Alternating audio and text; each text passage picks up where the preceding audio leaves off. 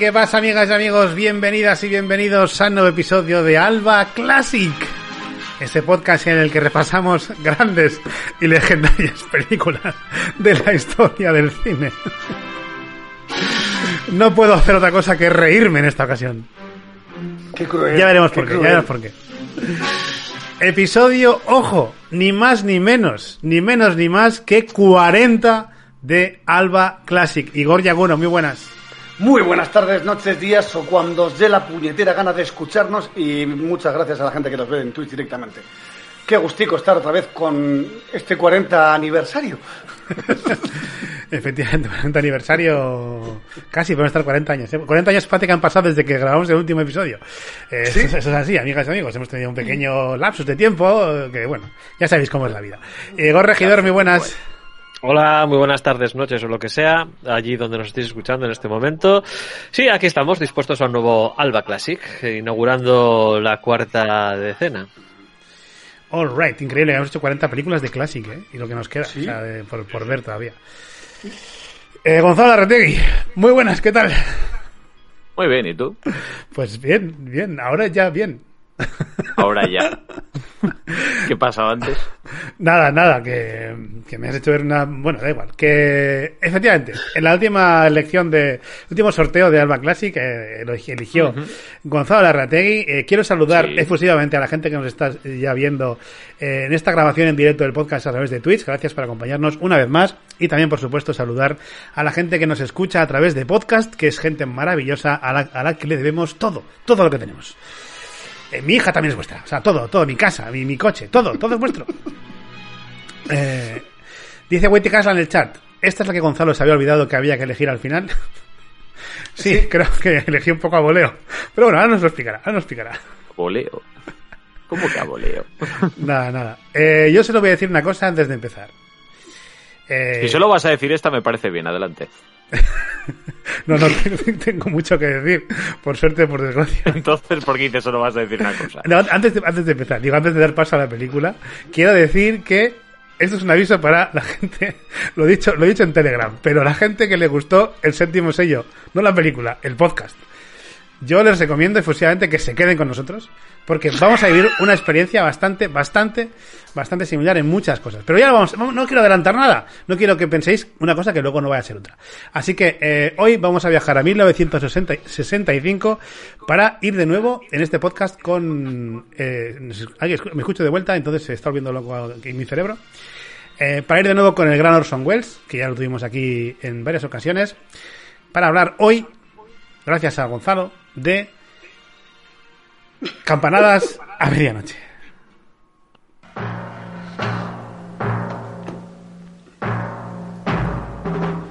Campanadas a medianoche ha sido el sueño dorado de toda mi vida cinematográfica.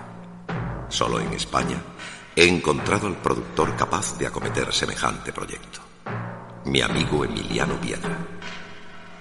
Orson Welles, el mayor cineasta de todos los tiempos. Jesús, las cosas que hemos visto. ¿Es serión? ¿Digo bien? Cuando oímos las campanadas a medianoche, maestro Robert Salo. ¡Las oímos! ¡Las oímos! ¡Las oímos! ¿Es serión? ¡Las oímos! Campanadas a medianoche, una de las películas más emblemáticas de su filmografía. Una producción que supuso la mayor ambición de la industria cinematográfica española. Basada en fragmentos de diversas obras de Shakespeare, narra la historia de la amistad entre el caballero Sir John Falstaff y el príncipe Hall, futuro rey Enrique V, mostrando el contraste existente entre la austeridad de la corte y la vida popular de Londres. La traición a la amistad, la contraposición entre dos mundos opuestos, la ambición de poder. Aunque todas las fuerzas del mundo se reúnan en un brazo gigante, no me arrancarán este honor hereditario. Temas cruciales en las películas de Wells que se ven aquí reflejados de forma impactante. Campanadas a medianoche, ahora en DVD.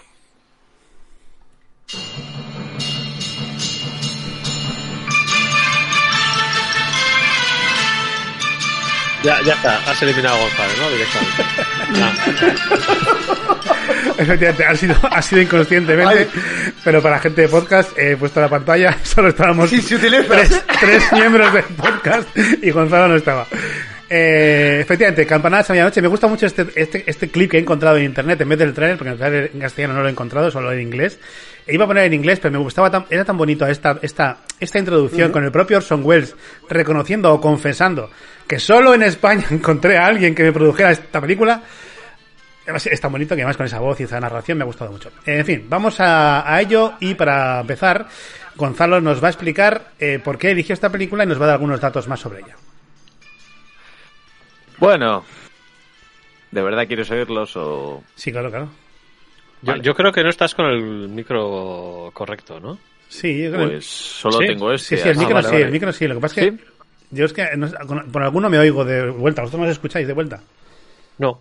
No. ¿No escucháis el, el eco? Vale. Yo a Yagu No. le oigo bajísimo, pero bajísimo como si fuese en mi bolsillo. Bueno, pero o sea, eso lo puedes no- controlar tú en el Discord. Lo puedes poner tú más a volumen a cada uno de nosotros. Bueno, depende de lo que diga. Ahora que sé esto, igual le bajo alguno. Mira, gracias. Jorge. Pues a mí puedes mutearme, si quieres. Venga, bueno, adelante, decíamos adelante. 1965, pero en verdad es la vieja Inglaterra medieval a donde nos vamos.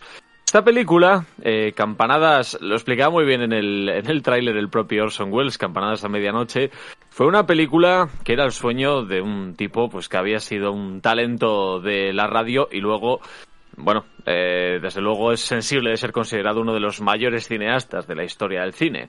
Tenía 50 años cuando consiguió estrenar esta película, eh, que fue una coproducción hispano-suiza.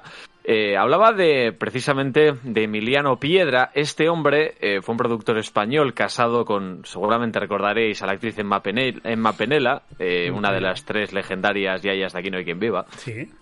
Y bueno, eh, de hecho, Orson Welles mintió a, a Emiliano Piedra. le habló de hacer una adaptación de La Isla del Tesoro. Eh, tenían 12 semanas para hacer el rodaje y al final eh, Orson Welles le convenció para que cogiese otras 8 más con los debidos permisos y la financiación pertinente, o sea, casi duplicó el periodo de rodaje que tenían. eh, para que Orson Welles pudiera terminar esta película que reunía, bueno, de alguna forma componentes de hasta cinco obras de Shakespeare. Ricardo II, eh, de Enrique eh, IV primera parte, Enrique IV segunda parte, Enrique V y tenía algunos diálogos de Las alegres comadres de Windsor.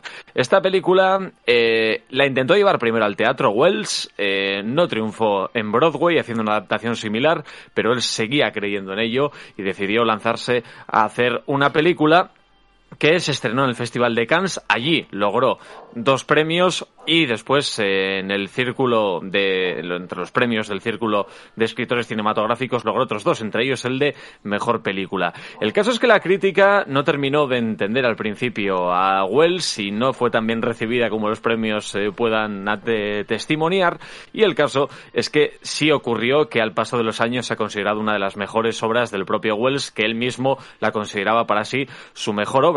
Él encarna a Sir John Falstaff, uno de los personajes más icónicos de toda la eh, bibliografía, de toda la historia de ese mundo creado por William Shakespeare. Y que, eh, de hecho, había mucha gente que pensaba que a ver si el propio John Falstaff no era eh, el padre de Wells o incluso el propio Wells, hablando a propósito de la relación que en esta película teje el propio Wells encarnando a Falstaff con el príncipe Hal, que después sería Enrique V, y finalmente con lo que pasa con ellos, que luego podremos contar eh, al final del podcast. Sea como sea, como decimos, el propio Wells y mucha gente considera esta película una de las grandes películas de la historia, no solo de Wells, sino de la historia del cine.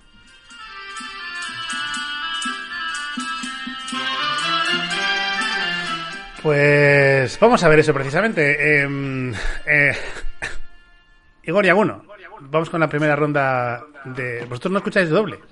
Sí, ahora me quiere, me quiere, me quiere quitar hasta mi abogado, ¿eh? o sea, es la, la única persona que me queda posiblemente favorable en este No, podcast. eh, tú Gonzalo, no- ahora ya no, no escucho. No, no sé qué estáis tocando, pero esto es una locura. Yo no me Eh, estoy tocando, es lo único que puedo asegurar. Sería la- no sería la primera vez que te tocas en directo, pero sin que sepamos nada. O sabiendo. Eh, ahí está, ahí está. Pues vamos con la ronda de valoraciones. Eh, Yago, ¿tú qué opinas de... Bueno, ¿cuál es tu historia con esta película y, y qué opinas de ella? Pues eh, yo no la conocía, no la conocía para absolutamente nada. No, no, había, no la había visto, la vi ayer por primera vez. Y yo puedo entender muchas cosas. El problema es que a mí me ha gustado. A mí, eh, a mí me ha gustado. me, me- a ver, Vamos. me- me parece que es una obra muy compleja. Es, una, es un teatro, es, es, eh, puro teatro directamente en- eh, llevado a cine. Y a mí las obras de Shakespeare me molan. Me molan mucho. Entonces, los personajes están muy bien retratados, muy bien metidos en la corte de, o de Dinamarca o de las diferentes obras de, de William Shakespeare. Y a mí me han, me han gustado varias cosas de la película. Me han sorprendido algún, alguna, algún tema de montaje a muy bien. Entiendo que para mí ahora mismo incluso ah, hubo momentos en que se me hizo larga porque son horas 50 largas, pero eh, es una película que tenía que ver. Gracias por eso, Gonce. Igor Regidor, ¿cuál es tu historia con Campanadas a medianoche y qué opinas de ella? No conocía la película y yo creo que la, la frase que hemos oído en el tráiler y que prácticamente inicia la película la define muy bien. Jesús, las cosas que hemos visto. Quiero agradecer, por cierto, la suscripción de Iker Black que dice 12 meses aguantando. Pues gracias por estar ya un año completo suscrito a este canal. Tremendo. El, Bueno, el dinero que te ha gastado nosotros. Básicamente lo ha descrito perfectamente ya uno. Esto es una obra de teatro, ya está, sin más.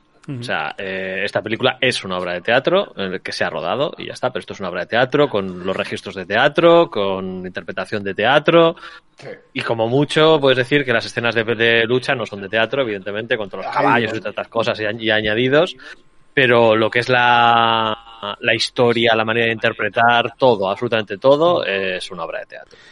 A ver, vamos a intentar arreglar el tema del, del año que se repite. Gonzalo, ¿tú tienes cascos? Eh, Estos. pa- pa- pa- espera. Más que nada porque en el podcast es que luego se está escuchando doble. No sé si esto, si solo lo recibo yo, da igual, porque la gente va a escuchar lo que yo reciba, y entonces se va a escuchar doble y va a ser un poco caótico para la gente esto. Como mola el gato de Regi, dice Iker Black. Los, los. Sí, pero es que el, el otro Ah, se sí, sí, sí, vale. Ah, El que se estrella de pantalla es este, que viene a, a pedir mimos y, y comida generalmente. ¿no? Y comida. Ay. Ahora no se escucha doble, dice Witikasla, creo que hemos solucionado el problema. Vale. Eh, Ahora, mira, ahora- este, este es el ejemplo perfecto de por qué a los directores no les gusta trabajar con niños ni animales. De animales. ya. Eh, más que nada porque se llevan absolutamente todo el foco de la escena. No hay ningún remedio ante eso. Efectivamente, por eso está Vale, buena. perdón. pa- Parque Jurásico. Vale, voy yo con mi valoración de la película. Ah, tengo que decir, eh, primero, que yo esta película no la había visto. Que la conocía solo de nombre. Solo. que no la va a volver a ver. solo- espera, que, se me- es que justo que casualidad se me ha mojado el, el teclado con el agua, no sé qué he hecho. Eh, me he puesto, Tirarla. nervio- me- me he puesto nervioso probablemente y a ver si no funciona el teclado y no funciona nada. Como ves, es que las vueltas, las vueltas cuando tam- estamos un tiempo sin, sin hacer podcast, la vuelta siempre es muy caótica. Siempre. Pero llevamos dos semanas solamente. Bueno, dos semanas para mí es un mundo hoy en Claro. día. Entonces, tú sabes todo lo que he hecho yo en dos semanas. Te puedes imaginar. En fin, eh, yo no, no la había visto. Eh, conocía la película. Eh, me enfrenté por primera vez a ella el otro día. Cuando íbamos Me a, enfrenté, dice. cuando íbamos a grabar, cuando íbamos a grabar, sí, me enfrenté nunca mejor dicho. Am, estoy muy de acuerdo, estoy muy de acuerdo en que es una obra de teatro. El problema que tiene esta película es que es una obra de teatro y que no se ha adaptado al cine. Sí, sí, sí. Este es mi gran problema con la película y me pareció una puta mierda. O sea, sinceramente, me da mucha rabia Wow. decir esto de Orson Welles, pero he sufrido mucho esta película, pero muchísimo. Me ha costado mucho verla. La he visto en dos tandas. Eh, con mucha pereza de, de retomar la segunda tanda, sinceramente, porque, eh, o sea, y muy tentado de ir pasando rápido el, el eh, o sea, para ir para adelante en la película.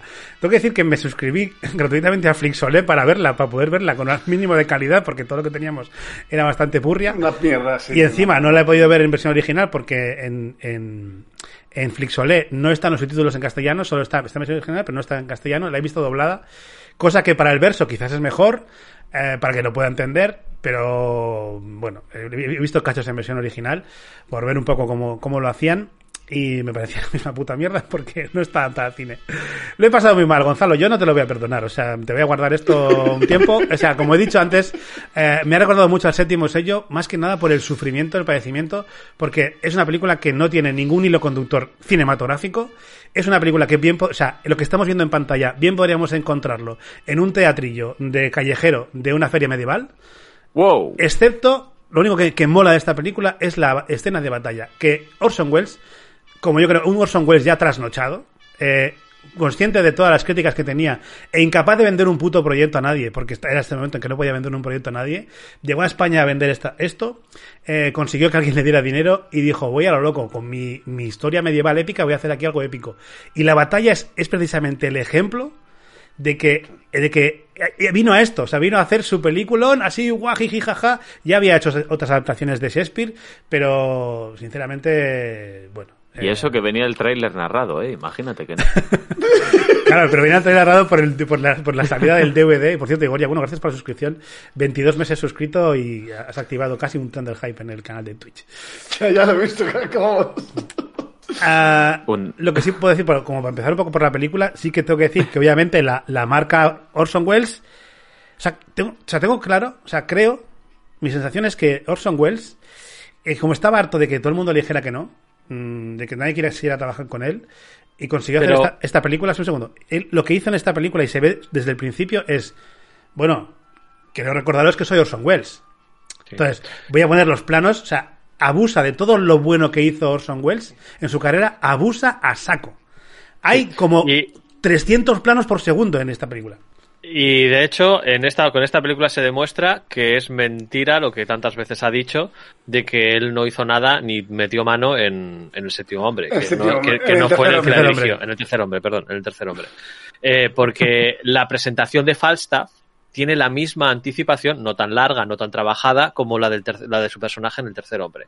O sea, porque el personaje de Falstaff, aunque luego tiene un protagonismo absoluto y está ya absolutamente en pantalla todo el tiempo, la primera vez que aparece tiene esa anticipación que es exactamente igual que la del tercer hombre. Se habla de él, le comentan, tal, no sé qué, tercera persona, le van dando importancia hasta que finalmente se presenta el personaje. Y es exactamente mm. igual que, que, la táctica eh, que utilizó él, obviamente, o que propuso, o que sugirió, obviamente, Al, director del tercer Le recomendó. A Carol, como, como sello. Y, y, la otra cosa que quería decir es que justo me has dado el pie a una frase que yo tenía apuntada ¿no? en mis notas y que es qué importante es que estos directores, estas estrellas, estas, estas grandes figuras del cine tengan a alguien que les diga que no. Porque lo hemos, lo hemos visto, lo hemos visto en otros casos, lo hemos visto con los directores actuales, el caso de Snyder lo que es el, el, más obvio y evidente, que qué importante es que tengan una figura al lado que les diga no, eso no es buena idea. Porque si son ellos los que tienen mano libre y aprueban lo que les da la gana y hacen lo que quieren, pues se van viniendo arriba y por muy genio que seas, no todas las ideas que tienes son buenas. No todas es que yo, yo, me imagino, yo me imagino a ese productor español, al Emiliano Piedra este, claro, te, viene Orson Welles y dice, hostia, pues voy a, trabajar con Orson Welles. Y Orson en Welles... El, en el 65. En el 65. Y Orson Welles empieza, empieza vale, tengo este, eh, esto pensado, es este presupuesto. Y al de una semana te dice, mira, no, voy a hacer esto en el castillo, voy a grabar estos planos, necesito 200 eh, metros más de película, eh, esto ha subido al doble. Y, y luego la siguiente semana, perdona, es que mira, he, decidido que me estoy con caballos. cuádruple, ya, del presupuesto. Me imagino ese productor diciendo a todo que sí, sin saber que se iba a pegar un tortazo, porque yo no sé esta película eh, cómo fue de recaudación y esto, pero ah, me, imagino un tortazo de mucho cuidado. A ver, esto es que es una obra de teatro, es que es una obra de teatro. Es que lo, es que lo, habéis clavado, es que es, es, una obra de teatro, sin ningún esfuerzo de adaptación, absolutamente ninguno. El hombre del norte, el hombre del norte es mucho mejor cinematográficamente sí que Campanadas a medianoche, en mi opinión. Claro, porque, es, más pero cine. También han pasado 60 años. Es cine, hombre, claro, evidentemente, pero me refiero que. Y, y, bueno, y sin. Yo, a pesar de todo lo que dijimos, demás, sin ningún lugar a dudas, pero absolutamente sin ningún lugar a dudas, el séptimo sello es mucho mejor que Campanadas a medianoche. Sí, sí. No, sí, sin duda. O sea, el séptimo sello. ¿tú, qué dices? El séptimo sello es una película. sin duda. El séptimo sello es una película. Campanadas a medianoche es una obra de teatro. Y estamos y teniendo en cuenta que lo estás viendo en una película, lo siento, pero no, no puedo no puedo darle el el bueno, ¿no? El decir, ah, qué pedazo de directores Orson Welles.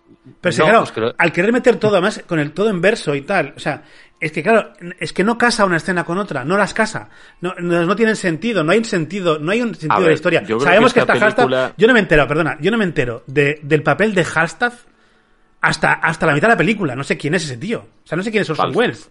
O sea, no sé, no sé quién es, no sé qué papel tiene, ¿sabes? Eh, porque, no, claro, obviamente, al no ser una película, no construyen los personajes, no sabemos las motivaciones de cada uno, solo uno que es el hijo del rey, que no sabemos, que, que supuestamente está liado con uno, pero no lo sabemos, porque también juega un poco ahí, eh, también, obviamente, esto está, está hecho en España. Eh, o sea, En el 65. esto es todo muy lo- demasiado loco. O sea, coger eh, frases, cos- cos- piezas de Shakespeare y meterlas aquí sin, sin hacer ninguna Hombre, adaptación. Meter, meter cinco obras de Shakespeare a la coctelera y sacar de ahí una obra o una película, pues a ver, se puede hacer. Se puede Joder, hacer, un, un pero- guionista, coño. Ya- ya lo un guionista Claro, que lo pero, haga. Pero, pero claro, necesitas un buen guionista que te lo hile. Porque si lo único que haces es coger escenas que te molan, que es lo que ha hecho. Aquí, aquí es lo que ha hecho Orson Welles. Ha cogido ciertas escenas que le, que le molaban de obras de Shakespeare y las ha rodado. Ya está, directamente. Sí, sí, sí. Y además, Claro, las escenas individuales están bien rodadas. Coño, es Orson Welles, por supuesto. quiero decir, eh, yo estoy bastante de acuerdo en lo que decís. Quiero decir, eh, en el séptimo sello, una de las cosas quizás que más te hacen perder el hilo, como pierdes el hilo ya no entiendes y te hace perder el interés y el sentido de lo que estás viendo, es que había muchos cambios de situación de que descolocan, descolocan mucho. En esta película ocurre con el flashback menos, pero ocurre. Y enseguida te has perdido si no estás muy, muy encima de la historia. Ah, hay Tiene muchas cosas de película, de, bueno, de película de teatro, iba a decirte, muchas cosas de obra de teatro. Obviamente no es un teatro porque no podría hacerse, podría hacerse una obra de teatro con esto, pero bueno, eh, supongo que lo que La quería, batalla. pues, aparte de la notoriedad del cine, es la posibilidad de hacer cosas como lo que hablábamos antes de la batalla. Sí, sí, sí. Eh, Pero si quitas la batalla, esto es una obra de teatro, vamos. O sea, sin- Sí, no, es, una, es una obra de teatro eh, rodada con las excelentes ideas de composición de, de, de- de Orson Welles. O sea, por ejemplo, pero, pero abusando mucho de eso. O sea, es decir, el abuso del contrapicado, por ejemplo, en esta película es tremendo. O sea, para cada personaje que tiene una doble intención o es un poco, es un poco oscuro, hay un contrapicado. Siempre. O sea, eh, cada dos por tres. Incluso tiene- Pero es la forma, esa es la forma de marcar el, eh, Que sí. el- la importancia del personaje. Sí, sí, pero, pero el problema es que hace un contrapicado, pero hace toda la composición de la escena con contrapicados. Es decir, que no te está dando el contraste. Y luego, eh, una cosa que le gusta mucho a Orson Welles, que, hace, que hacía maravillosamente, que es contar muchas cosas en diferentes planos del plano. Es decir, una cosa en primer plano, otra cosa en segundo, otra cosa en tercero. Y eso, a mí, me, a mí eso me, me chifla, pero en este caso, este ni, ni con eso ha sido capaz de conectar conmigo. Que generalmente, cuando haces así las cosas de bien, conectas conmigo. Pero en este caso, como estaba todo, era todo tan caótico y tan injustificado, porque los maravillosos planos del castillo, ese trono ahí en la soledad, en la altura, desde contrapicado, con la luz pegándole desde la, desde ventana. lo- la iluminación a mí me parece una Claro, maravilla. la iluminación del castillo del castillo es maravilloso, Es pero, espectacular. pero no conecto con la historia porque no, no, me- no, o sea, no está justificado ese uso. Yo, mm, de nuevo, vuelvo a decir que tal vez sea porque yo no tengo formación cinematográfica, mm, yo soy, soy un aficionado al cine que ve muchas películas y que, bueno, pues tengo mi gusto y mis preferencias y demás. Entonces, yo sencillamente no puedo entender cómo pueden decir que esta es la mejor obra de Wells existiendo Ciudadano Kane. No, eso lo dice él, eso lo dice él. Eso Mm, dice bueno, él. Había más gente que se lo compraba, pero quiero decir, eh, al final, Lameculos. Orson Welles, eh, yo creo que sí es verdad que tenía, como tiene toda la gente, bueno, un poco rompedora en el sentido de que enseguida pasas de, de ser el amo a ser un loco. Y de ser un loco a ser un amo. Como ya había sido el amo, ahora le tocaba ser el loco. Pero que Orson Eh, Welles tenía. Ciudadano Kane, yo creo que no es una película fácil de seguir por las mismas razones que eh, pienso he dicho antes. De hecho, todavía más, porque hay más viajes de esos que, que puedes acabar un poco loco. De hecho, afortunadamente solo hay dos líneas temporales. Si llega a meter una de volvemos al pasado sobre el pasado, sí que pierdes totalmente el hilo. Bueno, Pero me, voy a final- levantar unos momentos porque mi gato está pasando ya o me haces caso o tiro cosas, ¿vale? Entonces, eh, vu- vu- vuelvo ahora en unos momentos. Hay, hay cosas caras ¿Quién en la habitación, entonces en vuelves ahora. Cuidado con los cómics del Doctor Extraño. Eh, iba a decir que, claro, pero Orson Welles venía de hacer, o sea, había- lo anterior que había hecho era el proceso, pero es que venía, había hecho unos años antes Set de Mal, había hecho, por ejemplo, eh, eh, La Dama de Shanghái, o sea, es decir, películas que son mucho mejores que, que esta. Ya, a, a ver, pero el problema, ver, el problema es que tiene Orson Welles es haber hecho eh, Ciudadano Kane con 25 años. Eh, lo siento, es que eh, generalmente las obras maestras de los, de, los, eh, eh, de los directores suelen tardar más tiempo. Eh, en, en este caso... Fue la primera, sí. La primera, la primera. Para mí, con- no conozco toda la filmografía todavía de Orson Welles, pero para mí, Ciudadana Kane está a la altura, a la altura de Ciudadana Kane está eh, Set, eh, Set de Mal. Sí, sí, Eh, para mí, para mí y ninguna ya. está a la altura. Para mí ninguna está a la altura. Eh, a la altura no, pero ah, jugando en la misma liga sí. Pero ni mucho menos esa, pero esta ni mucho menos. O sea, No, no, esta no. A ver, esta a mí, a mí me ha gustado por, por pero a ti eh, te ha gustado gusta el teatro. Claro, esto te voy a decir, porque te ha gustado porque tú eres un actor de teatro, a ti te gusta el teatro, Sí, tú escribes sí. teatro y esto es una obra de teatro que te, está- te la está grabando un padre cuando está grabando a su hijo en, en la función escolar. Es- Bueno, explica- no, Hombre, así, yo no, creo que no, no ya, le gustaría no, a cualquier perdona, padre. perdona, hay, sí, por supuesto, eso sí, o sea, hay niños, hay niños que actúan mucho mejor en las obras del colegio que todo el plantel de esta película, excepto, Venga, excepto, excepto Orson Welles, incluso John Gul- Gulgot o Gulgot, el que hace del rey, que es un tío que, en plan destructor, ¿eh? No... que- un tío, un tío, el John Gulgot, es a ver si espera, cojo el nombre bien, ¿cómo se llama el? eh, Gorgoritos. no. Eh, espera, espera. John. John Gielgud, John Gielgud es un actorazo que viene de hacer Shakespeare toda su puta vida. Es decir, ha hecho todas las adaptaciones de, de Shakespeare y tal. Ya estoy aquí. Eh, incluso él lo hace de, de pena. O sea, decir, la dirección artística de esta película es inexistente. O sea, inexistente o estaba muy borracho Orson Welles. Cosa que no me sorprendería. Esta película la hizo borracho casi 100%.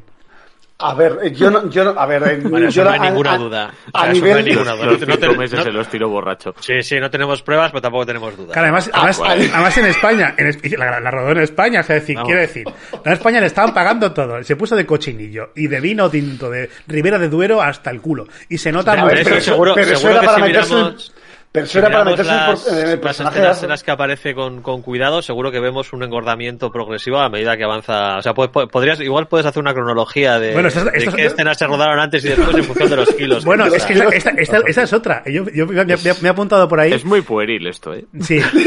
Este país. Me- yo me he apuntado por ahí que esta película tiene el efecto Ben Affleck de Batman, que según qué plano mire está más gordo o menos gordo. Sí, sí. Y incluso él, hay muchos hay momentos en los que le, o sea, se exagera la gordura porque está en el guion que tienen que llamarle gordo, o sea, precisamente con, con su gordura, mucha gordofobia en esta película, por cierto. Eh, y, o sea, se- tiene, tiene barriga, barriga falsa también en la película. A, a ver, es lo que os iba a decir. eh, a ver, el volumen que tiene realmente Orson Welles en la, en la película está, fa- eh, es, es con Sí. prótesis. Pero no, no siempre la misma prótesis. Va cambiando de plano, pero no, ca- no cambia, no cambia según el transcurso del tiempo que podrías pensarlo, no. Sí. Cambia de plano a plano. Lo cierto es que, a ver, cuando, cuando, está- cuando lleva la armadura sí que he visto armarios más pequeños. Sí. No. No, y cuando, cuando se tiran encima de él, que también tiene. Es que se le mueven los cojines, o sea, Sí. eh, queda un poco cutre. Pero es que. Y a nivel artístico, es que no hay, no hay una dirección artística de tienes que hacer esto así. Les dice, declama. O sea, al, a John Gilgood le dice, tienes un texto de Shakespeare, declama. O sea, declama y es lo que hace. ¿Qué pasa? Que cuando John Gilgood tiene que salirse de la declamación para interpretar, por ejemplo, un ataque, que le da un ataque junto a, la, junto a un armario, lo hace de pena. O sea, es que no me lo puedo creer. Digo, hostia, este actor que te está declamando de puta madre, de repente tiene que simular que le da un ataque y no te lo crees ni un segundo. Pero pasa con el hijo del rey también, que es. Uf, Pero no te lo crees porque to- todo, todo es muy eh, Es que es el tono, teatrero. Es, Es que, que es el tono- es que el tono es es- distinto. Es el tono teatral, todo, todo. Ver, o sea, esto es lo que ojo, ¿eh? es lo que hemos visto tantas veces, ¿no? Tú cuando vas al teatro eh, Es otro nunca, código, ve- es que nunca es otro ves al personaje, siempre ves al actor. Tú ves al actor interpretando a no sé qué, pero no ves a ese personaje. O sea, tú, es yo, yo, a menos a mí, en mi opinión, no soy actor profesional, pero a mí la diferencia, Yago sí lo es. La diferencia del tono, la diferencia de, de tono siempre me ha parecido esa, ¿no? Que tú cuando estás viendo una película no ves al actor, sino que ves al personaje y se esfuerzan porque sea el personaje, mientras que tú en el teatro siempre estás viendo al actor o a la actriz que interpreta a cierto personaje, pero no dejas de ver al actor en ningún momento ni a la actriz. Al menos es la Yo- sensación que me da. Yo, yo, ahí, yo ahí discrepo, pero a ver, pero porque te entiendo perfectamente lo que, me- lo que quieres decir. Yo he visto actuaciones en verso que estás viendo el personaje. Pero para hacer eso, tienes que ser eh, la excelencia. Yo me baso en Concha Velasco. Eh, joder, entonces, eh, no, ¿De acuerdo? entonces, no, no, vale, entiendo totalmente lo que me estás diciendo. Tú, tú cuando ves a Concha Velasco interpretar, siempre es Concha Velasco. Eh, totalmente, Siempre es Concha totalmente. ¿vale? Cuando ves, Ella interpreta eh, distintos personajes, pero siempre es Concha Velasco. sí, Entonces es una actriz de teatro, porque nunca La deja de ser Con-. Concha Velasco. sí, ¿vale? Mientras que, y, y hay ciertos personajes, hay ciertos actores que sí que tienen más esa dualidad y esa capacidad de pasar del tono cinematográfico al tono, al tono teatrero, que diferencias bastante cuando está haciendo una película a cuando hace una obra de teatro, ¿no? Que es lo que te digo, yo, la, esa sensación que tengo, ¿no? Cuando estás en el teatro, le ves al actor siempre, siempre, siempre, siempre está el actor presente. Mira, entonces tiene que, hacer, tiene que hacerse escuchar en toda la sala. Entonces ahí tienes que tirar de un punto de, de, sobre, de mínima sobreactuación. no, un poco eso, de- eso es técnica, eso es técnica Claro, claro, claro. claro. A, ver, eso es O sea, técnica refiero, vocal. y eso no, no refiero solo auditivamente, sino me tiene que hacerse notar, o sea, tiene que proyectarse Sí, sí. la interpretación a toda la sala, es decir, que Sí. tiene que, que verse, o sea, tiene que actuar un, un Exagera- tono, un tono por todo. encima. No, de- pero, de la- pero es- eso se puede hacer eh, absolutamente como personaje y esa es la obligación Sí, del sí, yo, no, yo eso no lo pongo en duda. No, no es. eh, Bueno, yo eso, lo- vol- yo solo he visto. Sí, vol- exacto. vol- Yo solo la he- lo he visto. eh, y eso es lo más difícil del teatro. Meterte en verso, meterte en Shakespeare y que, y que sea eh, una interpretación natural. Eso es lo más complicado. Pero vol- volviendo a esto. eh, es que son, son códigos distintos. La forma en que se interpreta un, un Shakespeare, incluso eh, hace relativamente poco, no, me, me falta ver Hamlet, que está hecha este año, vamos, el 2022, pero eh, visto, eh, eh, visto Coriolanus de, con ay, el dragón rojo, el... Ay, no me sale ahora el nombre del actor. Kenneth Branagh. No, el, el otro. Anthony Hopkins. No, no, no, no. El dragón rojo es... es Voldemort, el Ah, eh, Joseph Fiennes. Eh, sí, Joseph Fiennes, Ralph Fiennes. Ralph, Joseph Ralph Fiennes, Ralph. perdona, eso es. Sí, sí. Ralph Fiennes eh, eh, está hecha, es, ambientada en el ejército actual, pero el tono es distinto. El tono para interpretar a Shakespeare tiene que ser distinto. Puedes naturalizarlo más o menos, pero, Pero- y, y eso es lo que realmente, a ver, ojo, que no lo he visto en versión original. Igual en versión original te estoy diciendo, esos hijos de puta se están mintiendo como ¿Cuál? cosacos. La película, dices, esta. Sí, sí, sí, sí, Infumable. Infumable en versión original.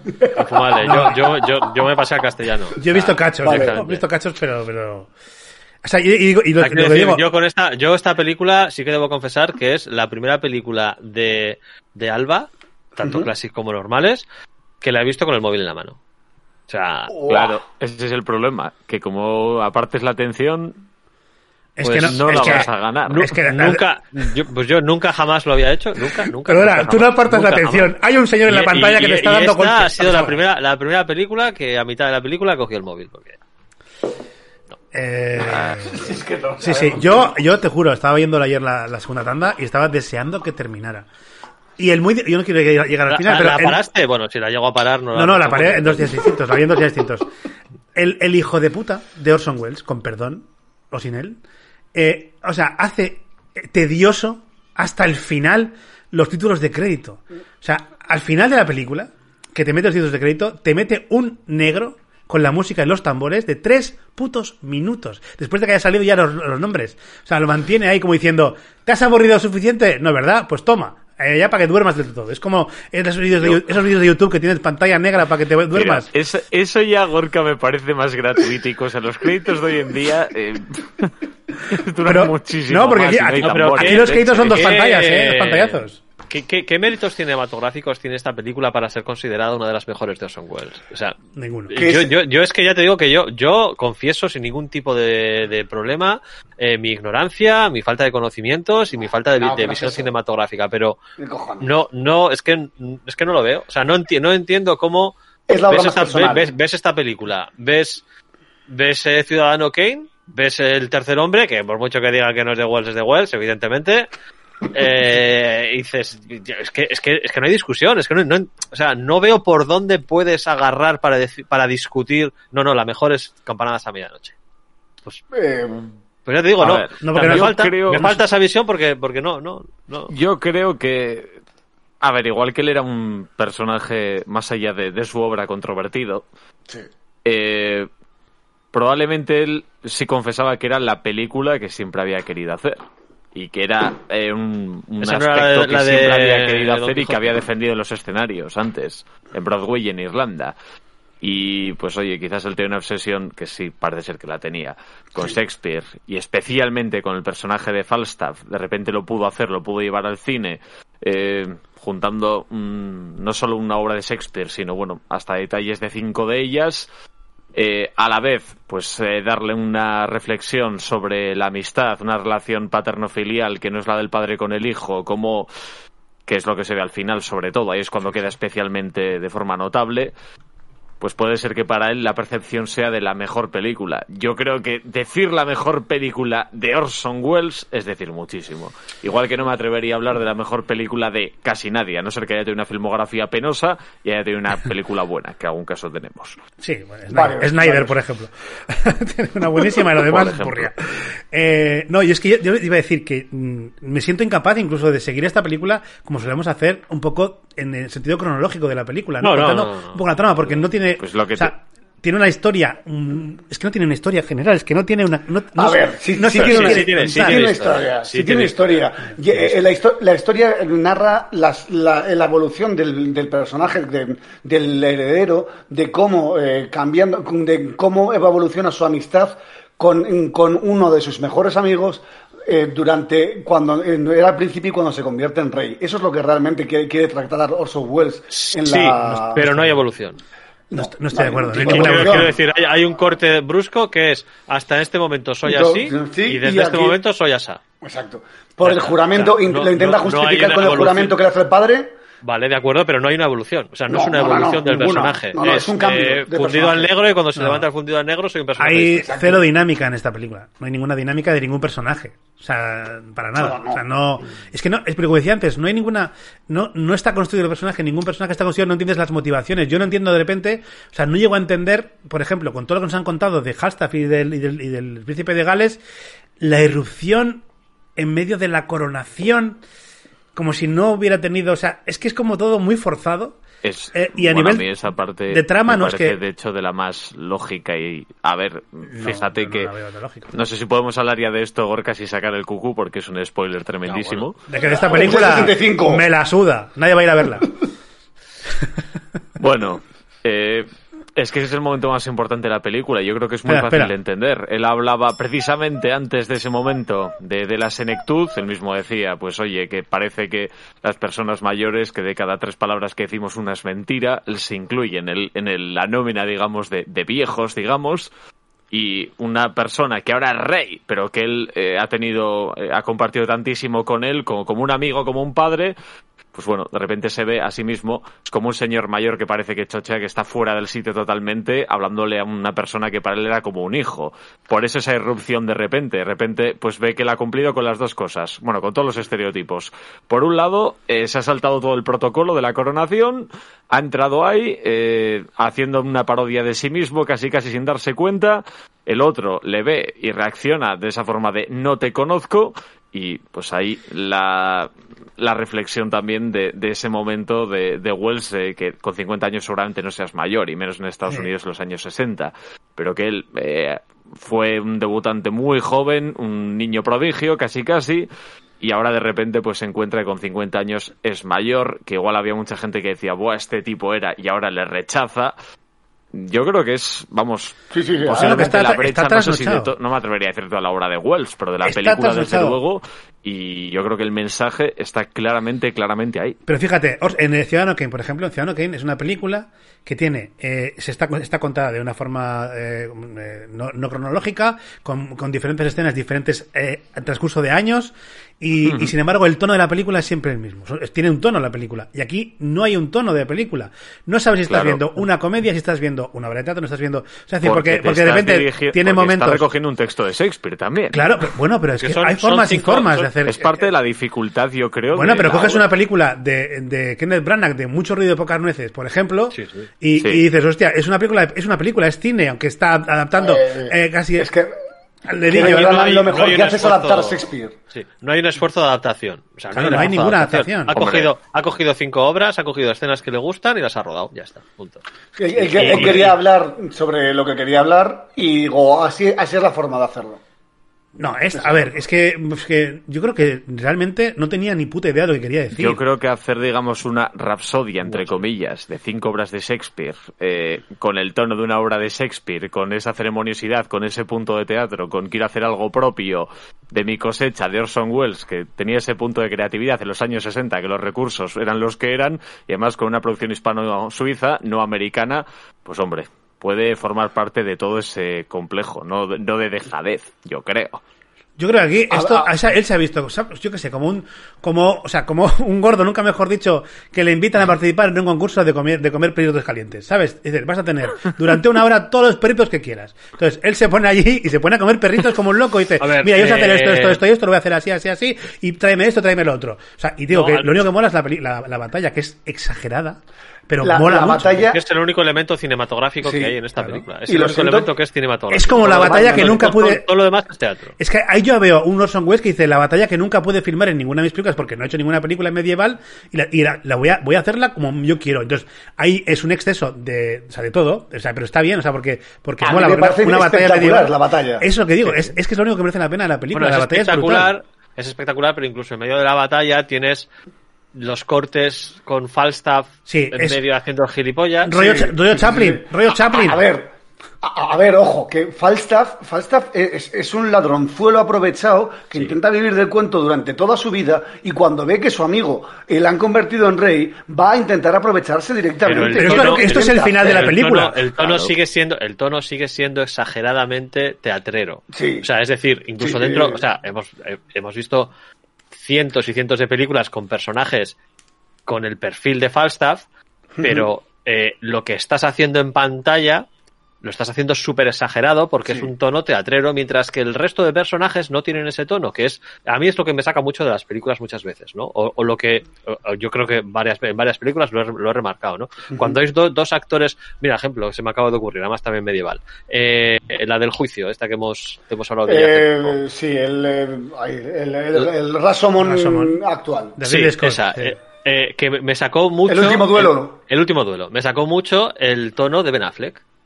Porque, porque me da la sensación que era un tío moderno, eh, vestido de medieval, e interpretando un personaje moderno, mientras que todos los demás estaban en un tono medieval. Y cada vez que aparecía Ben Affleck me sacaba, me sacaba de la película, porque no me encajaba con el resto de Hombre, personajes. Es que ese justo era un personaje bastante bizarro, quiero decir.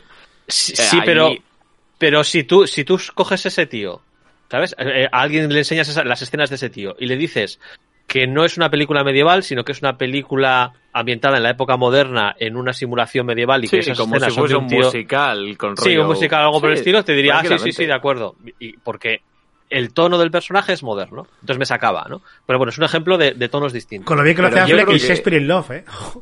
Ahí el cupo de responsabilidad es un poquito diferente, ¿no? Aquí Orson Welles, bueno, eh, no tiene ningún problema en eh. estampar su firma para lo bueno y para lo malo, de pedir, de llevar, de dirigir y de encarnar. Ahí Ben Affleck, pues bueno, eh, Sí, sin más. después Yo- yo- pero sí, quien crea conveniente y como crea conveniente, pero Claro, pero lo que quiero decir es que tú tienes ahí en la pelea, en la, en la lucha, en las batallas, incluso en, en las escenas anteriores, tienes un tono muy épico por parte tanto del, del heredero del rey Enrique IV, bueno, que será Enrique V, Enrique IV, bueno, el Enrique eh, Quinto. quinto, Enrique V. es, ¿no? Enrique V. Eh, Es un tono épico, eh, declaman, tal, no sé qué, no sé cuánto, y, y justo inmediatamente, ¿no? Cuando está en medio de la pelea o cuando está soltando el discurso, pues de eh, muerto, tal, no sé qué, lo que sea, ¡pum! Corte a, a Falstaff escondiéndote- escondiéndose detrás de un árbol y mirando, y un super primer plano a, a su cara mega exagerado.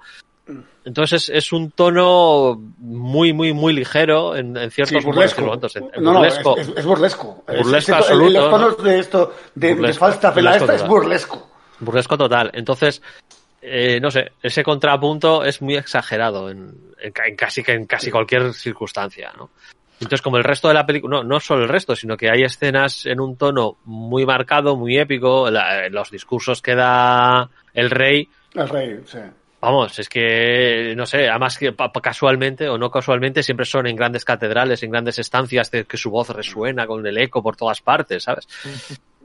Entonces hay, hay una diferencia de tono enorme. Sí, no, es que, eh, es que además es... eh, ay, ahora se me ha ido la pinza. El- el- a mí lo que me, me llamó la atención de la batalla es el montaje. E- Ese montaje lo puedes ver, lo, lo haces hoy en día eh, un montaje igual y sigue siendo una buena, una buena batalla. Ah, sí, Eh, sí. A, a mí me sorprendió una barbaridad. A ver, a nivel técnico, a nivel cinematográfico, es lo que decís. Eh, es, lo más, es lo más memorable de toda la película. No, no, con ah, mucha sí, diferencia. sí, pero es que yo cuando la, la batalla pensaba, menudo despliegue de medios. Sí, sí, sí, o sí, sea, sí, sí, sí. eh, pero nivel, nivel tremendísimo. O sea, es que... Sí, o sea, sí, nivel Ben-Hur. No tanto, pero nivel Ben-Hur. Sí, pues que aparte la, la batalla dura casi como 10 minutos. O sea, que es- está dura un montón. O sea, no, sé Sí, cuánto, sí, pero casi dura 10 bastante, casi pero 10 no- minutos. Y tiene, si no tiene unos 80 planos por minuto, Sí, sí, fácil. o, o 100. Fácil, o, sea, o, más, o más. Sí, o sea, es una locura de más. planos. O sea, de- no solo de, no de, pero no, no de planos pues, enseñando la misma No, no, de escena. cortes. No, no, de cortes de diferentes escenas, diferentes planos, diferentes composiciones. Sí. O sea, dif- dif- contando diferentes cosas, que es brutal. O sea, yo pensé, aquí está, aquí es donde le ha engañado perfectamente al Emiliano este, aquí se le ha metido doblada con esta, con esta Hombre, ahí, se fue el 70% del presupuesto Sí, de la presupuesto. película. Hay, hay, hay 300 caballos y, y especialistas y, y incluso el barro seguro que lo trajeron de Marinador Ciudad Vacaciones y les costó el doble. O sea, Se- 70% del presupuesto la batalla esa, 20% lo que se comió y bebió Son Wells y el otro 10% va al resto. No, no, la, la factura de las, de, los- de las posadas de, de Cordero y Cochinillo, no sé en qué parte exacta rodaron esta película, pero tiene pinta de ser eh, Castilla. Pues, Sí. Joder, tuvieron que ser tremenda. Brutal. Ay, en fin, eh, No, no sé qué queréis, qué más queréis comentar o algún hincapié en alguna cosa. bueno, que indicar que, que- no, y antes se decía lo de la dirección, o sea, dices lo de Ben Affleck en, en la película del último duelo, cre- creo que en esa, en ese caso, creo que no es tanta culpa de Ben Affleck como del propio Ridley Scott, que no lo sabe dirigir. Eso es Ah, no, porque, de- eh, Ben Affleck Bueno, no eso, es- eso es dirección, eso es dirección de actores. En Sí, general, Ben Affleck porque- en, ge- en- en general, siempre que vemos una cosa de esta en una película, la culpa es del director. Claro, porque, además... A, a menos que, a menos que estemos hablando de un actor muy malo del cual no se puede extraer nada más. Y Ben Affleck será todo lo que quieras, pero tú cuando le pides un tono te lo da. Pues te voy a decir que, que Ben Affleck, que pese a que muchos lo denostan, es un buen, es muy buen actor. Es muy buen actor. eh, ha hecho cosas mejores y No, peores, no, no, pero no, es un total- buen actor. Y, y en este caso lo que decía antes, que falta dirección artística, pero es que hay momentos que el niño, por ejemplo, ¿dónde lo dijimos el otro día? En, con lo- ah, sí, en, en lo de Puente sobre el río Cuella, aquel que, que decías tú, Regi, que tiraba la barca y luego miraba a cámara al director a ver si lo había hecho bien. Sí. Aquí el, el niño hace lo mismo, eh, dice su frase y mira a Orson diciendo que ya, ¿no? O sea, bien, ¿no? Joder, es un niño, vale, es, dif- es más difícil. Pero es que es, es que es un ejemplo representativo de cómo es el- la dirección artística de esta película, que a mí es que me, me llamó mucho la, mucho la atención eso, que, que Orson Welles estaba muy borracho. Es que no tiene otra explicación. lo, lo que ha dicho Regi, no tenemos pruebas, pero tampoco dudas. O sea, es, el, el resumen de esta película es Orson Welles estaba muy borracho. Y punto, ya está. No hay que explicar A ver, más. desde luego, para quien diga, Buah, estos, estos de, de- del podcast de A la velocidad absurda son, son unos iconoclastas, unos, unos mitómanos, unos... No tengo No. dudas de que Orson Welles está borracho en esta película. Ojo que yo adoro a Orson Welles, es culpable, es culpable de que a mí me guste el cine clásico, es decir, de que yo me haya, me haya lanzado Ay. alguna vez a ver cine clásico, porque me, me, me flipó, o sea, que a mí, que a mí me interese el origen del El cine tercer es hombre, culpa el de tercer Orson hombre es una maravilla. El tercer hombre es una maravilla. Ciudadano Kane es Una increíble. Increíble, absolutamente Sí. increíble. Siempre mal Ah, es pero- otra, ma- otra obra maestra. O sea, es que estamos hablando, es que El tío que te hace el yo- yo plano no, no puedo entender, no puedo entender cómo alguien puede decir que esta es la, la mejor película de Wells, ¿sabes? Es que Pero- las, las otras que puedes nombrar son tan increíbles. Pero fíjate, Set de Mal, Set de Mal tiene un, tiene un plano secuencia inicial de 10-15 minutos Entonces, que flipas en colores de dirección, eso es una locura. O sea, es decir, eso es saber, porque no solo es que es estamos dirigir hablando de a los actores y me, y todo. está, me, está, apete- me está apeteciendo verlas. La tengo, la tengo yo en mi lista. Yo, yo también la tengo por ahí, no está muy arriba, pero la tengo para, también para ver, o sea, para decir. Pero es eso que dice, ese tío, o sea, que sabe dirigir de todo, o sea, no solo a nivel técnico, a nivel formal, sino a nivel artístico también sabe dirigir. Y, es que aquí me, me ha flipado mucho que sea Orson Welles, no me extraña que, o sea, no, que no lo haya visto, o sea, que. No, yo creo, yo creo que la me- historia, o sea, al, final la historia de esta película justifica mucho lo que estamos viendo en la pantalla, ¿no? Es decir, él, él había intentado estrenar en teatro, que es el medio natural de esta Sí. obra, sin ninguna duda, es el medio natural de esta obra. Había intentado estrenar varias veces sus adaptaciones shakespearianas, porque estaba obsesionado con Shakespeare, como ya habéis comentado antes, y, y fueron un fracaso, ¿no? Tanto, tanto la primera que hizo, que, que era un batiburrillo de más todavía, no sé si de 8, 9 o 10 o no sé ni cuántas obras de, de Shakespeare, que eran lo- los, los cinco reyes, ¿no? Algo así. Que, y que fue un fracaso absoluto. Y luego hizo esta, que la estrenó, no sé si ni siquiera si llegó a estrenarla en, en teatro y, y que no, que no, no salió. Entonces, pues ¿qué hizo? Pues eso, se vino a España, pilló a alguien que había oído hablar de Wells, pero no estaba al tanto de, de que últimamente no estaba precisamente en, el, en- momento cumbre de, De su de su creatividad. creatividad, ¿no? Y, O lo que y- fuera. y tenemos esto. que tenemos estaba a- ya engañando, estaba ya engañando a italianos y franceses.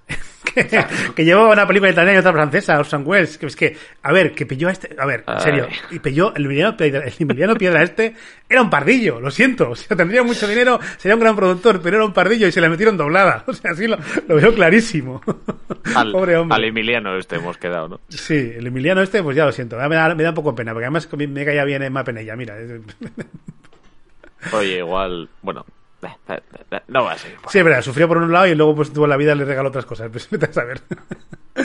en fin, que, que no sé si, si quieres me de la ¿Algo más? Es que, es que eh, si quieres hacer una ronda de conclusiones y si la recomendáis a la gente, que oye, para gusto los colores y yo creo que después de todo lo que he dicho la gente tiene que ir a verla. O sea, por supuesto, es como el séptimo sello. Al final, después de escucharnos, te dan ganas de ver la película, a ver qué mierda es. Esto está clarísimo. Igor Yagun. Perdona, per- perdona, pero acabas de decir en este programa que es mucho mejor película esta. Que No, el lo he dicho yo. sello. No, Ah, no. vale. Lo he dicho yo, lo he dicho yo. No, no, yo- Bueno, igual, él, él- él igual ha dicho que está de acuerdo, ¿eh? Estoy de acuerdo que el séptimo sello es mejor película que esta. Sí, sí, sin duda. Sí, sí, sí. Sin duda. O sea, es, o sea, es decir, a ver, tiene el Hombre, mismo. desde luego, eh, igual esta, al igual que Norman, el, el hombre, el hombre del norte, cuando, cuando la comentamos, Buffet. eh, yo creo que es absolutamente necesario que cuando veas esta película sepas lo que vas a ir a ver, sepas que vas a ver una obra de teatro y que la veas directamente con esos ojos. Y larga, una obra de teatro y larga. Una obra de es teatro que- larga, larga. Porque es que para, para a mí me, me ha extrañado tanto la longitud y se me ha hecho larga en momentos la, la, la película porque a pesar de que me guste... Pero es que es larga porque, larga. porque cualquier diálogo que metes de Shakespeare tiene 200 palabras por segundo, que son todas súper rimbombantes. Cuesta, o sea, es, es muy exigente no solo a nivel de a superar el tedio, sino es exigente a nivel cognitivo. Esta Sí, película, para entender lo que quieren decir con lo que con, lo- con tal y como lo dicen. A mí me costaba mucho seguir los diálogos, o sea, no soy una persona demasiado tonta, o sea, no soy tampoco muy inteligente, pero no soy muy tonto y me costaba muchas veces seguir el diálogo porque me, o sea, me sacaba, o sea, empezaba a declamar el rey que si no sé qué, no sé cuál y yo decía, pues ya, no- ya me he perdido. Tendría que volver a No echar para atrás, cosa que no voy a hacer ni, pagado. ¿eh? ¿Qué? Nada, nada, nada, sigue, sigue. Bueno, eso sin más. Bueno. Que es, es una película exigente en todos los sentidos para la gente. Eh, bueno, conclusión, Yago. A ver, a mí me- mm, a ver, para, ver esta película es lo que ha dicho Regi y lo que dices tú. Hay que saber lo que vas a ver. Vas a ver una obra, de teatro filmada. Eh, una obra de teatro de Shakespeare filmada. Te tiene que gustar. Si no, eh, no te metas en este barro. Eh, Porque es que es así de simple. Ah, Yo he disfrutado la película. Ha, ha habido momentos en que a mí se me ha hecho larga, evidentemente.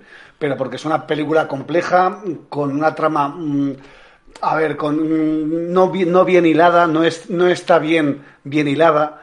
Eh, No está tiene- hilado. es para, es, está para, mm, es para gente un, un poco especialita en los gustos. No, no, no voy a decir Es para gente especialita, puedes dejarlo ahí. Gente especialita. en sus gustos. ¿La puedes disfrutar? Sí, sí la puedes disfrutar. Eh, tienes que tener paciencia y, y, y tran- y tranquilidad. Es, otro tono y no se puede comparar con, otras obras, eh, aunque sean de la misma época. Es, una época, está tirando a, a 1400, 1500 eh, a nivel de, palabras y versos. Entonces es compleja, es una obra compleja. Dicho esto, eh, a los amantes del cine, una lloradita nos viene bien de vez en cuando. Estoy pensando en lo que viene luego. Eh, eh, ¿cuál es tu conclusión? Yo, sin duda, yo creo que, sin- bueno, ya, ya lo he dicho, ¿no? Esta, eh, esta ha sido la película que menos he disfrutado de todas las que hemos visto hasta ahora. Eh, me resulta difícil decir a la gente que la vea que la, o, recomendarla. Yo creo que más que para gente amante del cine, se la recomendaría en todo caso a gente amante del teatro. O sea, me parece que, que, o sea, puede gustarte muchísimo el cine y ser un gran aficionado al cine y ver esta película y pararla a la mitad. Ahora, si te gusta el teatro, si habitualmente vas al teatro y te gusta Shakespeare, probablemente la aguantes sin problema hasta el final. Además, La aguantes. sí, o sea, puedes, pudes identificar incluso ¿A las la obras, aguantes? Sí. A, a ver, hay, hay, hay Puedes mejores identificar obras de Shakespeare obras- cualquiera. Sí, sí, bueno, pero quiero decir, puedes, puedes estar identificando las obras en las que, igual que Gorka se lo pasa estupendamente encontrando referencias de películas en, en otras, pues puedes ver esta película y, y ir buscando las referencias de las obras de Shakespeare en las que está basada. ¿no? Y decir, ah, mira, ha sacado esta escena de Rey Lear, ah, y esta es de la Tempestad, y esta es de tal, ¿no? Y este diálogo es de no sé qué otra. Has dicho dos obras que son mejores de- que cualquiera de las que han, de las que se basan estas. Para mí, ¿eh? desde mi punto de vista y conocimiento de Shakespeare. Vamos, pero igual, igual hasta te encuentras la sexta, ¿no? La, la- la sexta obra en la que está basada y en la que nadie se había dado cuenta, ¿no? Porque esta frase es de no sé qué obra.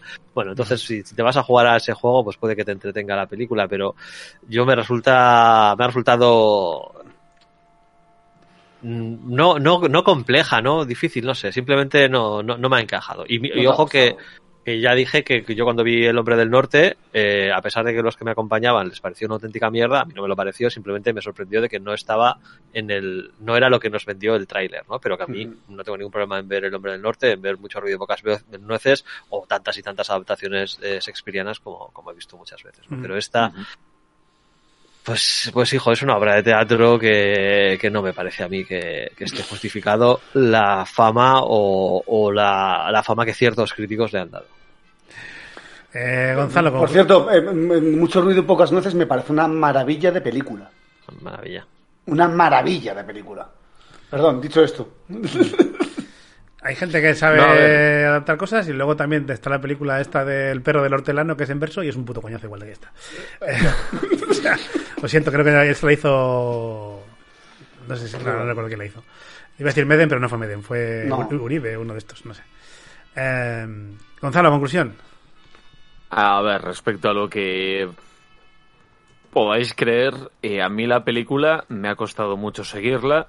Esperaba más y esperaba que estuviera mejor contada. La fama que tiene quizás sea excesiva. Quizás lleguemos a viejo y digamos, Dios, eh, a bueno, a ver, lle- lleguemos, quiero decir, hablo de mí, por supuesto. Pilar Miro, Eh, perdón. ¡Oh, oh, oh! Pilar Miro, es lo que te iba a decir. Sí, Pilar. Miro. Nada, nada.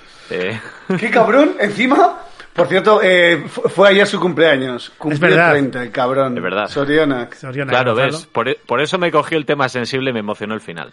Ya, claro. Los- los- los- eh, los- pero, eh, otra interrupción. Hoy es el cumpleaños de Yargi. Ah, pues, ah, Sorionak. pues Soriona. Pues oye, Sorionak. eh, los tres últimos episodios de Alba han coincidido con los cumpleaños. Todos cumplís en enero. El mío es en Halloween. Ya pasó un tiempo y pasa. Falta todavía. Y, y siempre coincide con un programa también. Claro, especial Halloween. Eh, perdona, Gonzalo, que te hemos cortado. Perdona. Bueno, que la película mm, yo esperaba más. Eh, aún así, eh, quiero decir, una película dirigida por Orson Welles, premiada, considerada por el propio Orson Welles una de sus mejores, eh, dirigida por una producción hispano-suiza, eh, sobre todo en España, con un productor eh, español que, bueno, para Gorka eh, casi ha quedado de pobrecito el hombre. Pero bueno, yo creo que No, son factores no, lo suficientes que- para decir esta película hay que verla. Sí, lo que- lo que quedó- lo que quedó es arruinado, tolera ¿no? mejor los escenarios que las pantallas, lo sabemos de sobra. Sí. Pero no hay razón para no verla. Luego cada uno que saque sus conclusiones. Yo recomendar, desde luego la sigo recomendando. Eh, yo como conclusión diré, si queréis vamos a ver contra quién compitió en los Oscars esta película. Pues no, porque no compitió con nadie. Me ganó una puta mierda de premio que fue Medallas del Círculo de Escritores Cinematográficos, que es una puta mierda de premio que Eh, nadie- y nadie el conoce. Festival de Cannes. El Festival de Cannes está todo comprado y son tan tontos, tan borrachos como, como Orson Welles. O sea, no hay ni una película de Cannes que se salve el que te haya ganado el premio. Perdona. Estar tú borracho que estoy flipando con esto. ¡Qué barbaridad estás diciendo que no hay ninguna película de ni Cannes una hora. Deja, que estoy justificando- tarde un cuarto de hora, menos mal. Estoy justificando mis argumentos ya, que no me jodas. Eh, La hora y cinco más densos de la historia de este podcast, Aunque es, creo. es posible, mía. es posible, porque a ver, bueno, iba a decir, no, Alcarrás ganó el- la Berlinale. Que para el caso patatas, es decir, me ha aburrido casi tanto con una como con otra. Pero bueno, un beso a la gente que hizo Alcarrás. Em, y un beso a Orson Welles. Yo como conclusión tengo que decir que si eh, el séptimo sello mm, me aburrió por lenta y por, por tediosa en cuanto al tono y la forma, esta película me ha aburrido pues por, por todo, porque no tiene sentido ninguno, no está hilada la película, los diálogos son excesivos, son demasiado shakespearianos para lo que yo entiendo que es cine, eh, y que, que di- dirías, hostia, pero es curioso porque claro, el cine debería ayudar con la imagen a que el diálogo entrase mejor, pues no, aquí es todo lo contrario. Pues no. Eh, No, aquí no ayuda, aquí eh, no ayuda porque porque los actores no tampoco ayudan a que tú eh, entres en el personaje y porque no está bien guionizado. O sea, no hay un guion cinematográfico y eso se nota a la legua. Eh, yo, obviamente, no voy a decir a la gente que no la vea. Pues cada uno que, haga lo que le apetezca. Si, yo digo, para gustos hay colores. Eh, lo que yo sí que tengo claro es que muchas veces lo dice Regi, esto de entiendo o no entiendo por qué es una película que, que entra como cine clásico, o sea, que es un clásico del cine. Para mí esta película no tiene los mimbres para ser considerada un clásico del cine. Si eres cine clásico porque lo hizo Orson Welles en el año 65. Pero no es, un- no es un clásico porque no tiene esos miembros, no tiene, no tiene ni, ni el fervor popular que puede tener otra película, ni, ni, ni siquiera de la crítica, ni siquiera de los premios pese a, a Cannes. Eh, creo que a- en Cannes si lo, si lo premiaron sería porque era Orson Welles. Y porque él filmaba estos planos así locos que los franceses se vuelven muy locos con que un tipo sepa hacer cuatro cosas especiales de composición. Si no, Almodóvar no se hubiera comido un colín en Francia. un beso a Almodóvar. Hoy está repartiendo, pero a diestro y siniestro. Dicho esto, dicho Se ha esto, metido hasta con los créditos, ¿sabes qué ha sido? No, no, los, los créditos me mató. Te voy a decir lo que me apunté con los créditos. Mira, los créditos me apuntó. Bueno, mi, mi último párrafo os lo voy a leer. ¿Qué puto coñazo? Por fin acaba esta película. Es que hasta los créditos finales son tediosos con esos tambores y este negro con los tambores, tres minutos de negro con tambores. De negro. Pero, pero ¿por qué aguantaste? Yo lo cierto es que vi los Porque- títulos de porque- créditos de N y, y- y cerré. Porque, primero porque no pone de end. El hijo de puta no pone que esto es el final. Hombre, Te lo supone, no, porque por si había escena por créditos, yo pues me quedé. claro. No, me quedé porque quería cronometrar cuánto tiempo el hijo de puta de Orson Welles vestía de negro con los tambores para que en Cannes estuvieran allí esperando tres minutos para levantarse a aplaudir y comerle la polla, que es lo que se merecía. En fin, perdón, este, me pongo muy arriba. Eh, es que Eso ya lo hacen en la película. sí, sí. En la película, bueno, es que el propio Emiliano. mm, En fin, que como conclusión esto. Y dicho lo cual, hasta aquí, amigas y amigos, la carpeta dedicada a campanadas.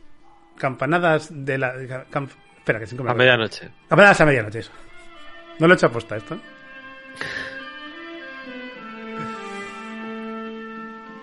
Ay.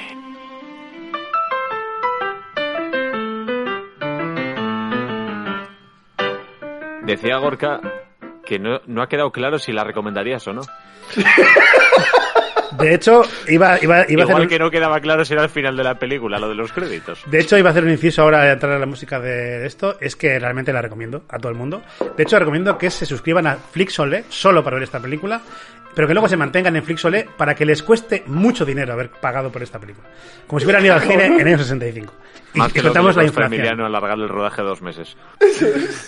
Y creo que esta película deberían reponerla en los cines Yelmo de aquí de Artea para verla en un sillón así para poder reclinarme y dormir una buena siesta de una puta vez. Cara te va a salir la. Easy, cara te va a salir. easy. Bueno, da igual, pagaría mucho por esta siesta. Se lo merece la película. Easy, easy. Venimos de donde venimos y yo estoy alteradísimo ya. Ahora encima no tenemos sorteo, amigas y No. amigos, porque solo queda Oh. uno de nosotros. Pero como soy el director del programa, he decidido que voy a decidir yo la película del próximo programa. ¡Mis cojones! Así que Igor Yaguno, que es el elegido hoy de Chosen One, nos va a decir qué película vamos a ver en la próxima, eh, el próximo. Vale, Yago, para- mira, lo tienes muy fácil. Ya, a ver, mira, yo, yo viendo, viendo, a ver, yo ya vi la peli y sabía cómo iba a salir, cómo iba a ir el programa hoy, evidentemente. Ya un poco os voy conociendo. ¿Qué dices? A ver, eh, yo tenía una, una y tengo una película pensada eh, que puede ser compleja. Evidentemente no, com- no como esta. Me No gusta, como me esta. gusta. No como esta. Yo es que después de esto, me parece como que cualquier mierda que nos pongas, yo voy a estar contento. A ver, yo os iba a dar la oportunidad A ver, si de es que, que... po- po- podemos coger el séptimo sello. Eh, No. Madre de Aranowski. ¿Sabes? Haces unos cortes, a- unos cortes al azar. Al azar, ¿eh? Al azar. Al azar. La pones en blanco y negro a madre para que no se note tanto el tema, ¿sabes? Y no creas que te queda mucho peor que esa, ¿eh? A ver, eh, pues mira... Es la- que- es que, la- ojo. La que tenía... pe- Ojo. Venga, venga, ¿qué? dale, venga, ya, ya está, ya está. Bueno, A ver, la que tenía pensada... Fellini, Fellini, tu- Fellini tuvo una pesadilla peor que esta película que hemos visto. Eh, a ver, la la- de- mi idea era volver a Max Bergman y Venga, con persona. sigue, sigue. Eh, Esa era la Pero- idea, pero... Tú, tú escoges. Pero Pero os doy la oportunidad de. Mira, yo tengo una lista de una a 28. No, no, no, escoge tú, escoge tú. Es tu ¿Escojo turno, escoge tú. Escoges tú, escoges tú. O, bueno, ponemos unos dados. Ni, ni el chat, ni nosotros, ni el azar, Vale, ni nada. a, a ver, a ver, eh, como quieres morir.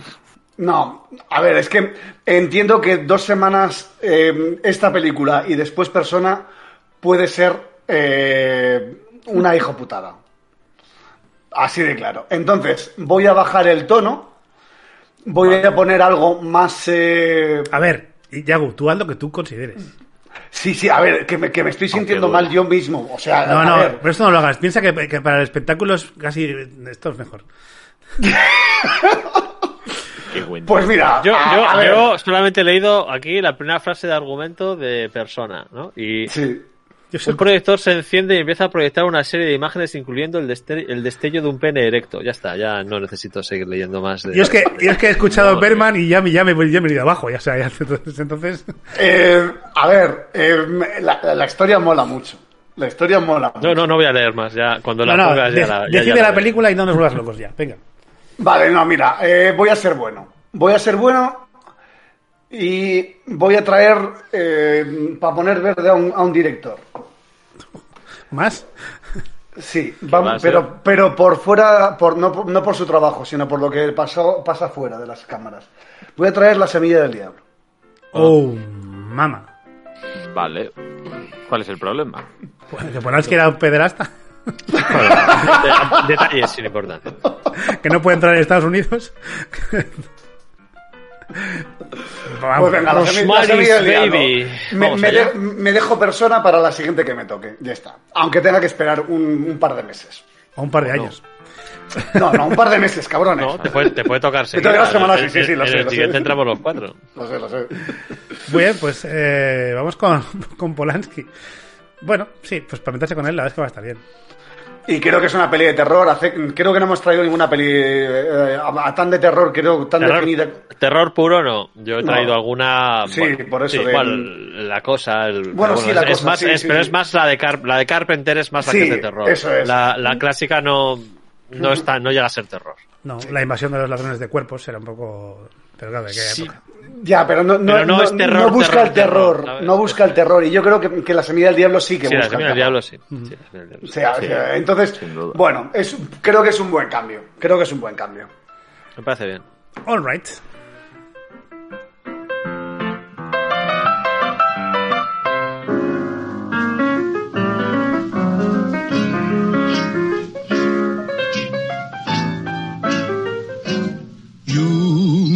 Remember this. Con lo bonita que es Casablanca. Con lo bonita que es Casablanca. Ya la hemos visto. ya, ya, pues la volvería a ver 200 veces. eh, antes que repetir eh, esta película. Em, pues amigas y amigos, con esto llegamos eh, al final. Iba a decir que en la próxima película de Alba vamos a elegir una, una película que haya producido Harvey Weinstein. ¿Por qué estamos en esta dinámica? Vale. Oye, pero si vamos, vamos al saco, ¿no? Yo, yo a Yago cada vez lo oigo más lejos, es una cosa. Es que me, me- me está absorbiendo un agujero negro. subtítulos a ese hombre, por favor. Prometo que no me he tomado nada, o sea, estoy bebiendo agua, pero estoy a dieta y esto puede influir bastante No como en que, borracho esté, que esté hasta los huevos de todo. En fin, que nos vamos, amigas y amigos. Eh, ha sido un placer este, hacer este programa con ustedes y con ustedes. Mm, querida gente del chat, gracias por... Se me ha ido, se me ha ido completamente ya. Va, va, va, ya, venga, ya, ya. venga. Sí. Quería, decir... Que, que- que esto es un clásico, tío. Sí, que, sí, es un- Va a ser no. tremendo, ¿eh? Esto no lo voy a olvidar la es para clásico. actualizar el lenguaje inclusivo, joder. que este es un clásico. Programa no es de humor. O sea, no podemos hacer chistes y menos chistes eh, machistas. Y menos- nada más lejos de la. Lo peor es que creo que no era un chiste. Bueno, no era un chiste. Es que, o sea, estoy, ¿sabes qué pasa? Que estoy pensando en, en otras cosas a la vez que estoy pensando en lo que estoy diciendo. Entonces, claro, mi cerebro se cortocircuita. Porque Ya. quería decir, quería despedir el programa, digo, hostia, si no he dicho nada al chat. Entonces ahí ya se me... Bueno, en fin, gracias por acompañarnos en la grabación de en directo de este podcast. Perdón por ser como soy. Eh, gracias a la gente que nos escucha en el podcast. Eh, a esos no les pido perdón porque ya sabían a qué venían. Eh, y Yagu, un placer hablar de cine contigo, aunque sea con películas raras. un gustazo y un gustazo volver a encontrarnos en estas maravillosas classic que aunque la película sea compleja y no nos haya convencido del todo como nos hubiese gustado que nos hubiese convencido, nos ha convencido el programa porque nos convence con charlarlo con nosotros. A ver si nos dejan hacer. Casi, casi lo consigo, ¿eh? casi. Lo fácil era equivocarse. Regi, un placer también hablar de cine clásico contigo. Bueno, ha sido un programa complicado, como ya sabíamos que, que iba a ser. Creo que todos cuando estábamos viendo la película sabíamos que iba a ser un programa complicado, pero bueno, nos Eh, hemos sí. entretenido y ha Sí, sido ha sido divertido. Y estoy deseando ver de nuevo La Semilla del Diablo.